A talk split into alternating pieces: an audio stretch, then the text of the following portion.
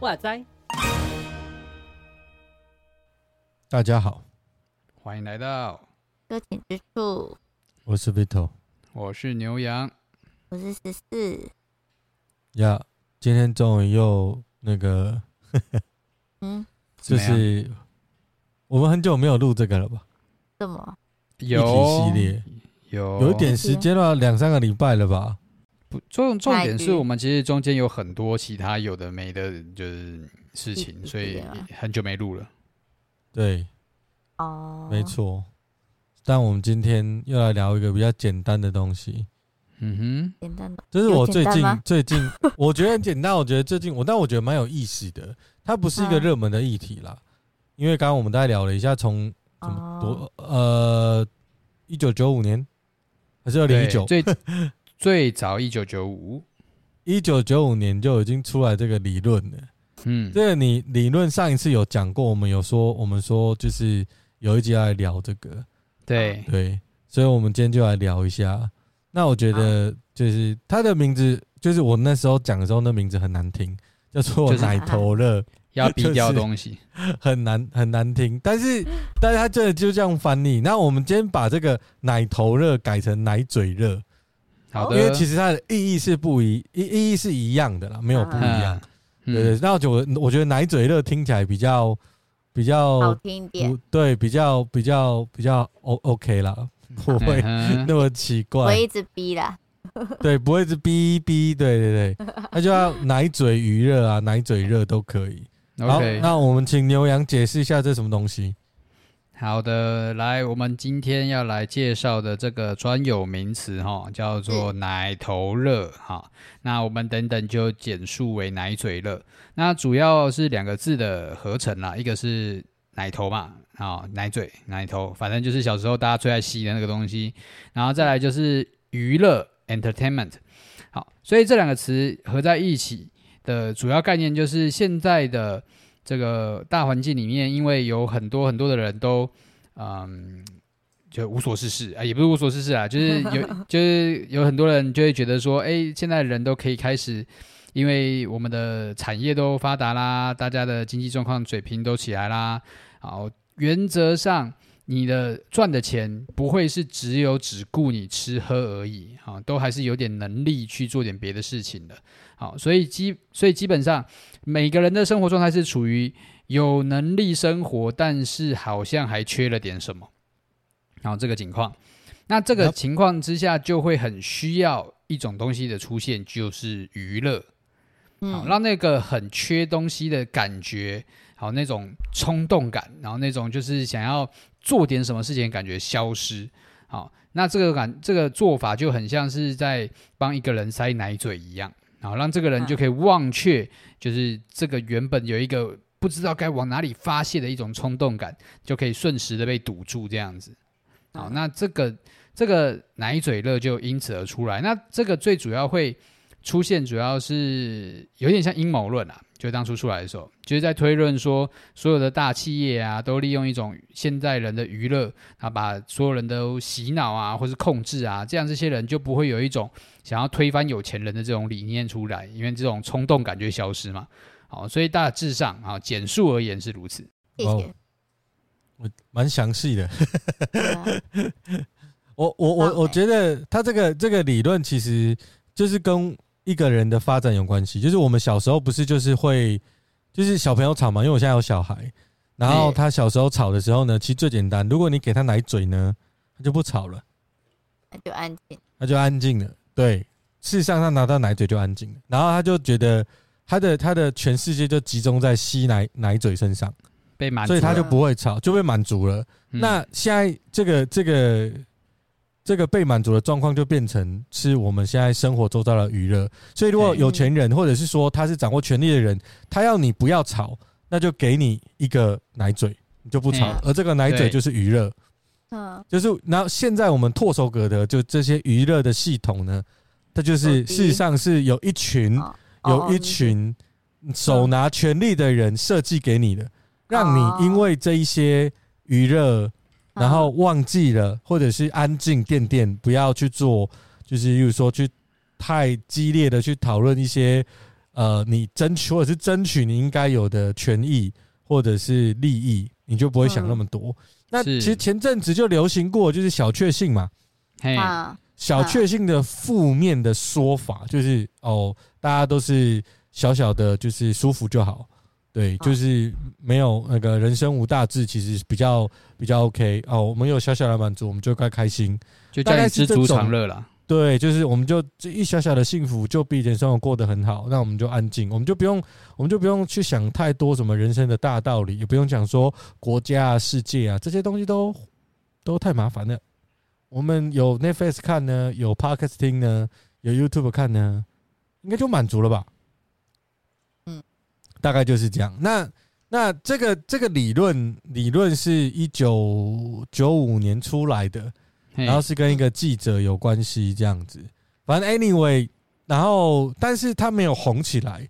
不过我觉得好像嗯，每十年又或每一段时间，大家对于这个娱乐或者是人生的这个评价，好像似乎就会有一个这种点出现。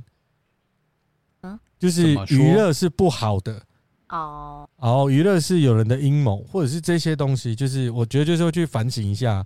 像小确幸，我 maybe 我就觉得它也是一个反省。嗯，对我我觉得这是一个这个一个一个名词就跑出来了，就是我的个人观察。那我想先问十四，你你觉得你一开始听到这个说法，然后因为 YouTube 有很多影片，那你有看到这些影片吗？对不对？那你你大概看，你看我 po 给的那个就好了。对对，那你你你相信吗？相信吗？你说大家都都都有奶嘴乐这件事情吗？就是百分之二十的人，他用一些手段让你去，就是透过这些娱乐的东西满足你，满足你，然后让你闭嘴。你你觉得你你相信吗？我觉得相信吗？我觉得有吧。你觉得有？OK，嗯，你你为什么觉得有？为什么觉得有？嗯，因为你有被操控的感觉，有可能哦。我好像是在那里面被被人家那个放了奶嘴的那个人的感觉，某种程度上吧，自己觉得是那那被被塞奶嘴的那个人。你你会举例一下啊？举例哦。对啊，我们来个实际的例子。嗯，不知道哎，要怎么举例？嗯，我我我我我我举举给你看好了。好，谢谢。例如说，现在现在我们在在一般在这个社会上，我们都是出国旅游是一件还蛮幸福的事情，对吧？嗯，是吧？出国旅游是蛮幸福的，然后出国。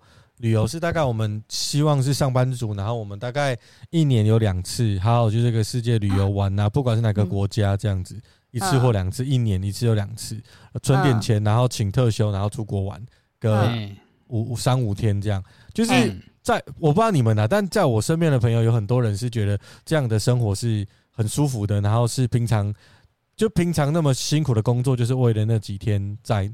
然后，所以他们就是为了那一短短的时间，然后去做这个那个呃，怎么讲消费，然后呃努力，好这样子，因为为了这个消费而努力。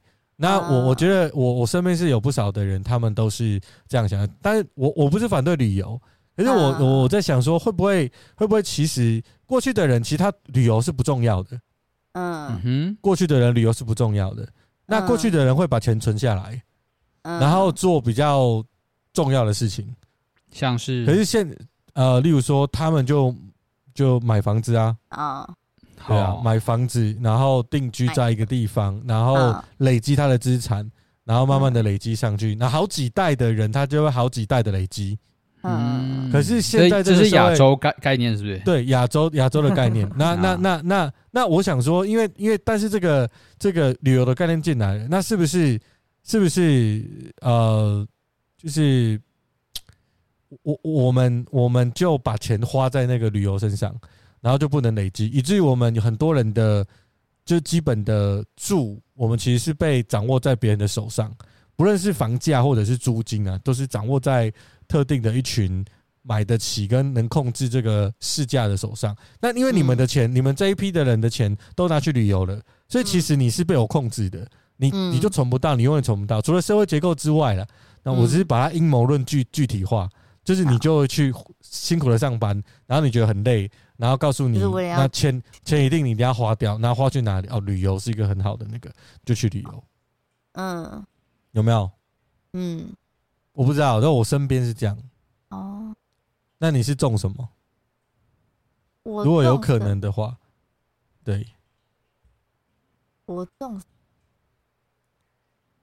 躺在床上，这样算是一个吗？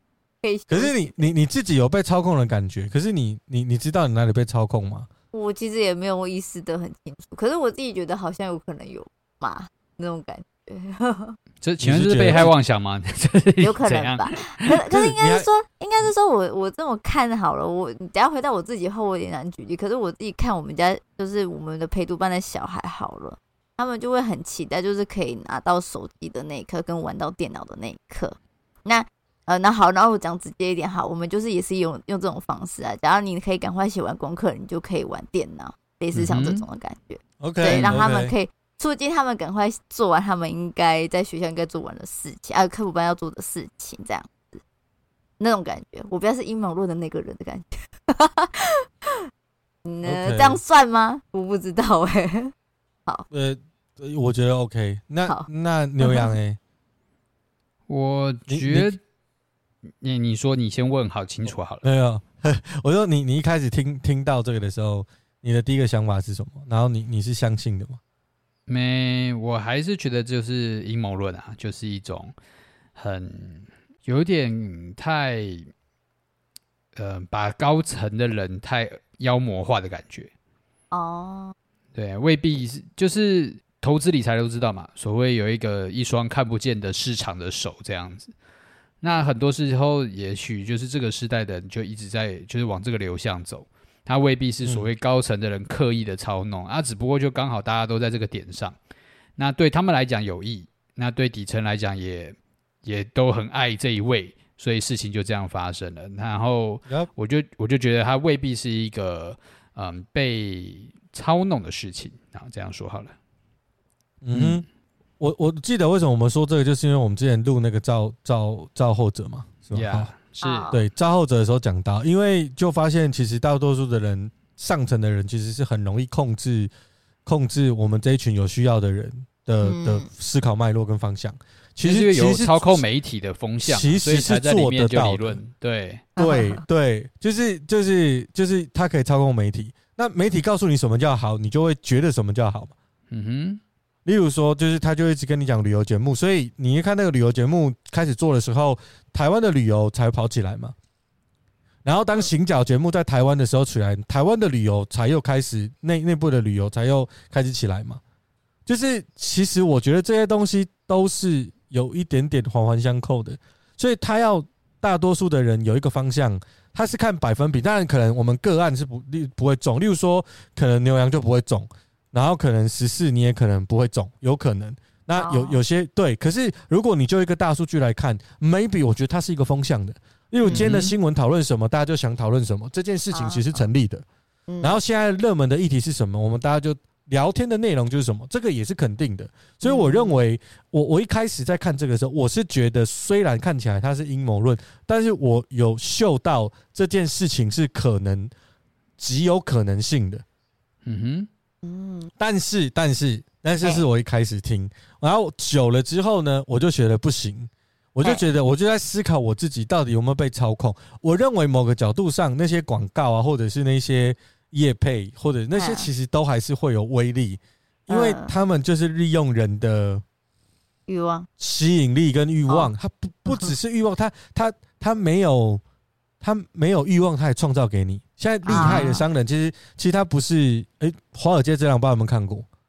哎、欸，没。就是华华尔街之狼，它里面有一个理论，就是里奥纳多，就是他有一一段是说，他就拿一支笔，他说最厉最厉害的 sales 是干什么的？他就拿一支笔在你面前，他就告诉你，他就问你，你觉得最厉害的笔啊，最厉害的 sales 会怎么卖这支笔？你就是那个最厉害的 sales，那你卖给我。所以这时候，十四你会怎么卖这支笔？啊我不会。你就想象啊，你是一整，你是一个卖笔的 sales，你要把笔卖给我，你会讲什么？你也不要买这支笔，好段位好低哦。好，OK，那牛牛羊你会讲什么？我就会讲述这支笔对你的用处啊，然后带给你的什么社会地位啊，甚至跟别人不一样的地方啊，什么之类的。对，华尔街之狼他做了一个很简单的动作，嗯，他他就把一个布子拿出来，跟他说：“你可以帮我签名吗？”嗯。他身上没有笔，他身上没有笔，嗯，他要给你拿笔，对对，就所以他他要先创造一本笔记本哦，然后卖给你笔，哦，你懂我的意思吗？所以这个叫创造需求。有没有有道理哈？听我们的 podcast 还是有学到东西的啦。虽然我们都 对这个这个这个这个，我那时候就觉得说，哇，这个这个这部电影厉害耶，厉害，或者就这样厉害。然后它这个东西其实就是行销，可能是行销或者是什么理论里面的大概某个概念，那只是把它用电影的方式呈现出来。可是我觉得是真的，就是它创造了需求，所以你必须要去购物啊。那那我觉得这件事情是所有的商业，就是那只看不见的手想要做的事情。嗯嗯嗯，对，那所以我们就跟着这只手去做，所以我觉得这个理论基本上它是有一定的、一定的说服力的。嗯，而且大部分的人都会像十四一样，就他觉得好像有，但是他也说不出来是什么。对，例例如好了，我们我们就是买 iPhone 的人，他就继续买 iPhone 嘛，这不是吗？对，是吧？是吧？就对啊，对啊。然后你买到 iPhone，你大概就觉得很满足嘛。可是大家就那个那个礼拜满足，这确实我自己换。我自己换录音设备，我也很满足啊，但但是就满足个两个月吧。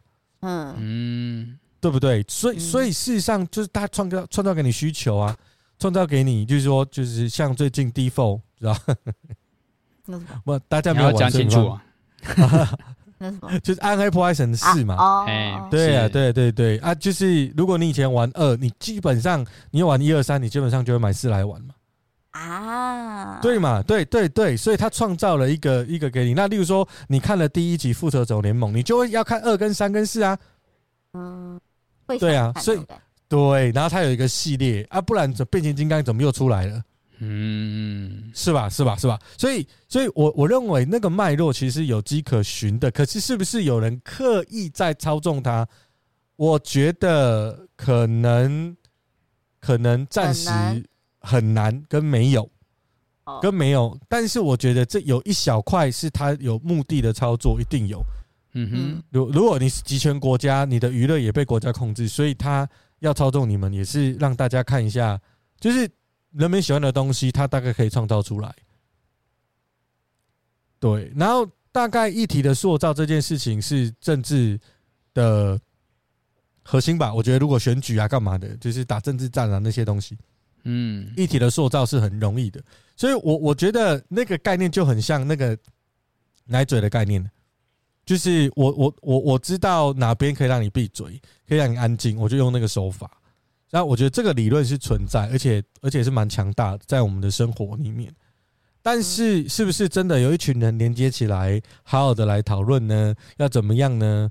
就是割我们这些韭菜，我觉得。我觉得还好啦，我觉得还好，没有没有那么阴谋论，因为其实他们自己其实是，其其实自己的对手就是他们都有对手的，就这些老板跟政治人物这些东西，他们要瓜分世界所有资源，所以他们其实很难是站在一起的。哦，对对，因为因为我买了，我钱花在这边就不能花在那边嘛，所以其实他们还是有互相制衡。那你说他们串联在一起，我觉得暂时来说是很困难的，除非他们。对他们。呃，他们真的没有钱可以赚的时候，那可能就会了。哦，对，啊，所以我一开始听这个，嗯，对我一开始听的时候是，我是我是觉得有说服力，然后我有点相信，然后后来我是觉得没有那么严重，是因为就是他真的，我觉得技术上来说，他就是阴谋论。嗯，对，就像牛羊讲的，就是，嗯，呃，我我我我觉得他没有那么。没有那么好串联啦。总之就是这样。啊，我我比较想要，我比较想要听牛羊。那如果如果你呃，你你觉得他是阴谋论，然后你觉得呃，你最不想相信的是，就是不就是不愿意相信，或者觉得他就是阴谋论，那个点最大的点会是什么？哈，什么意思？就是说，我举我举个例子，我我我我我觉得不相信，我觉得这个它是个阴谋论。最主要的点是，我认为现在所有的娱乐产业，其实这个那个奶嘴乐，他没有讲错，奶嘴乐效应，其实我觉得这个说法太小看，太小看娱乐界的深度。嗯哼。例如说，我们为什么会去有时候反思？我们会有一些议题讨论。其实，我我们说我们看 Netflix，那也是娱乐，确实它用来塞我们的时间。然后，可是问题是，那些它不是带给我们很单纯、很很没有思考性的东西。例如，我就是因为看看到《造后者》这样的东西，然后最近我在追那个。人选之人，就是因为牛羊说他有看，然后我觉得不可以输他，我去看，然后我就去看人选之人。你是被我操纵是不是？对，我就被你操纵。然后我觉得人选之人这个里面讲的很多议题很值得去思考，然后跟台湾超级有关系，所以我们下一次来录人选之人。然后因为哇，还没看，有人有人要挖了，好，就是 就是你会你会发现就是。这些娱乐带给你的不只是单纯的娱乐，就跟那个奶嘴，它不是，就是你小时候碰的那个奶嘴，已经不是单纯的奶嘴了。嗯嗯，你你接受了这些娱乐资讯，例例如说，我们现在在玩电动，很多电动的电玩深度是很深的呢。我想去思考人生的，想说，哎，我我应该这样活着吗？那我活着的目的是什么？那我要做什么样的思考？就是其实我认为它太简化娱乐了。嗯哼，它。其实某种角度是看不起网络呃，或者是电视游戏这些娱乐活动，他是看不太起的。就是这个理论，它是它是有点把它看得很低，因为这些是低成本，也不是什么艺术性质，也不是什么重要改变世界的东西。他把娱乐产业看得太低了。对，那确实这些娱乐才会让人家上瘾。没有错，例如说山西，嗯，是。然后我认为，嗯，就是，好，我先讲到这边，不然等下把东西讲完。啊，是，对，我举例吧。对对对，先讲到这边，我还想到一个，我觉得这个例子也蛮好的。所以牛牛羊，我是因为这样，所以我觉得我有一个论述嘛，我是因为这样，所以我觉得他应该是阴谋，因为他太小看娱乐产业。那你呢？我觉得，我觉得人没有这么厉害啦，就是人没有这么厉害。你要操控人，没有这么简单的事情啊！如果真的有的话，早就有一个所谓的统治者出现了嘛。不管那个手法是什么，早就有一位全世界的霸主出现了嘛。那就是因为整个世界，如果今天你真的是要用一种所谓的民主机制，然后去去。去对话，然后去挑战、去尝试的话，那事实上就是你会看到一大堆什么巨片啊，投资几亿啊，什么三 A 大作的电玩游戏啊，然后最后就大被大家炮轰到一个不行啊，没有人要看，没有人要玩啊。就是这个东西，大家也是在试试嘛，每一个人都在丢嘛，就是也不知道哪个会成功嘛，嗯、对啊，所以也没有人可以真的说明到底就是怎么做才是。就是一定可以达到他要的效果。OK，大家充其量就是我们也我们想要做到这件事情，我想要做到操控这件事情，嗯，对不对？像那个《玩命关头》，他已经拍到第十集了嘛，我大概第三集就 就离开了嘛。啊，当然还是有一些人追到第十集嘛，但是中间就是陆陆续续就会有些人就是离开啊，就是你没有办法让这个人一直叼住在那个奶嘴上嘛，所以那个奶嘴。那个奶嘴你，你你不更新，你不换一个，那当然大家也就不会跟着咬啊。所以我觉得难度不是这么的 easy 的啦。所以我主要是在从这个想法出发。OK，嗯，好。那十四你现在还觉得是吗？就是我们这样两个说招是阴谋论。呃，应该就不是吧。不是，你也太容易觉得不是。没有，我我跟牛羊其实就是这个阴谋论的创造者啊，就是说我们就是那种上层啊，然后现在告诉你就是，我就告诉你没有啦，对，就是没有啦，没有啦，没有这回事啦。哦，你多心了啦。对啦，原来是我多想了。哦，好了，那我误会大家了。马马上被催眠，有没有？但我觉得他的提醒还是很重要。例如说，好了，在这个在我们知道的历史上，也也有一个脉络，就是说，记不记得那时候？就是虽然那是别的国家，就是中国嘛，就 中国是历史里面别的国家，不是不是我们国家，就是别的国家之前有一个故事，虽然我们都念过这个历史，就是鸦片战争，知道吗？那时候鸦片进来这个国家里面，然后各国提供鸦片，然后让就是呃这个土地很多人很多人很多人都接接触到这个，然后就是因为吸食鸦片而。就是怎么样啊之类的，这个理论不知道你有没有听过，所以整个国力就下降了嘛，就就变得很糟，然后所以他没有办法抵抗外敌，然后就慢慢的把东西把地啊割给别人啊，或者怎么样签的什么不平等条约之类的，有没有？就是因为鸦片这个东西啊，鸦片那就是那么那那个时候的娱乐，但是。但是我记得，我记得那是我那个时候念的。后来我再大一点的时候，我又听到一个理论。这个理论是说，其实那个鸦片的影响力没那么大。嗯，因为那个买得起鸦片的人呢，其实呢，都还要有一点有钱的啊。这种那种穷苦老百姓是没有办法做这种事情。嗯嗯。然后那个时候也也因为是集权嘛，所以衙门的那个那个也很大。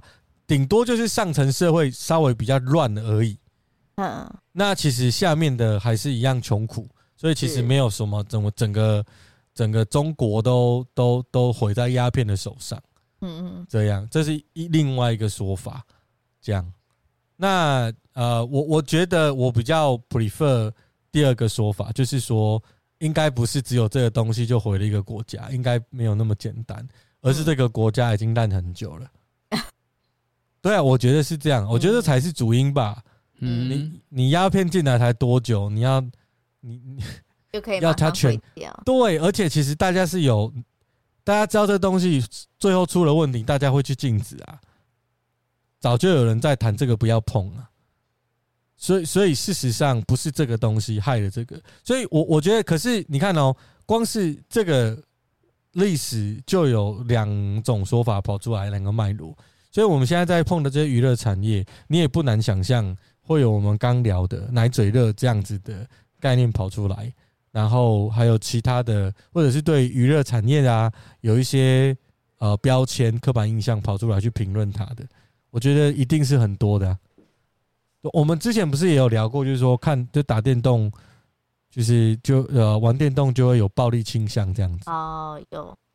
对对对对，就就会有就有聊过这些。那事实上有吗？就是就真的是呃，就看你玩什么，然后你你怎么思考了。是啊，对，是啊，对。然后其实你的孩子因为打电动，他就 他就有暴力倾向。那其实大部分的情况，我觉得你要想一下，是家庭教育有问题，就是你不 陪着他打嘛？对，就是对嘛？对对啊，所以所以我都已经预备好跟我女儿打电动了。我也是，我也是，通通买好在做。对，我一直在做这样的预备。对，好，好，最后一个问题。然后还有这个问题，我我我想要问，如果是基督徒在面对像这样的议题跟这样的论调的时候，有没有我们可以参考的视角？你说拿来利用的吗？就是教会要出事情的时候，赶快兴起一波什么运动这样。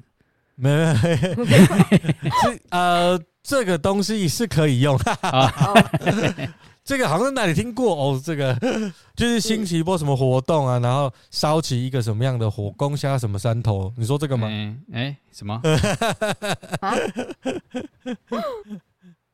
好，其实我问你，如果说一个基督徒，然后听到这种阴谋论的时候，然后，然后你你可以，你你有没有什么建议？可以怎么样反应啊？会比较好？我会听他听他先讲他的焦虑点在哪里吧。哦，焦虑点在哪里？然、嗯、然后你会给他什么建议？呃，我会给他什么建议哦？让他就是就把他娱乐的费用都给你，这样不要想那么多，吗？我也不知道。以后每做一个娱乐就写一份报告哦，对对对，灵修笔记这样。哦，还蛮不错的呢，五百字会太少吗？好可怕，太可怕了。没有啦，就是就是可以听听他为什么焦虑点吧，那种感觉，然后想先理解他到底是为什么这样，然后再再看看怎么处理他这样。怎么处理啊？不是，等下那个处理好像有点凶了，就是就是去了解他，然后化解他这种紧张感跟焦虑感吧。可是我也不知道我到底可不可以啦，嗯、就是听听看他怎么讲哦。嗯。OK，好，嗯、所以就是在信仰上的用陪伴的方式了啊。牛羊呢，我就叫他来参加祷告会啊。啊他 怎么？祷告会比不是你的祷告会比 Netflix 好看吗？哎、欸，这就是对嘛？你会就是这么闲，然后就会一直在娱乐上面嘛，对不对？啊、你没事干就去看 Netflix 嘛。那我告诉你，我给点事情做嘛。嗯，啊，所以排服是给他了。教会最喜欢做这种事情啊，所以一周一到周天、周日都周日都有事情做啊。哦，所以教会可以提供很多事工让人家做，哎，永远都做不完。对，哦，这样他就不会被所谓的高层绑架，哎，不会被世界绑架，是不是？哦，怎么这个招式很一样的感觉？我觉得，我觉得，我觉得就像是刚刚的十四一样啦，就是所有的感受出来的时候，我们第一步都先理清嘛，对啊。你就是对啊，你的感受来自于哪里？你真实的被绑架了吗？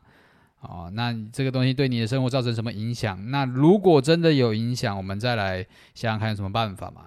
嗯嗯，对啊，OK，我觉得厘清啊，嗯，OK，我我我觉得理清像像呃有很多的，因为我我主要在辅导青年嘛，在辅导青年的过程里面，有很多的爸妈都告诉我说，他的孩子。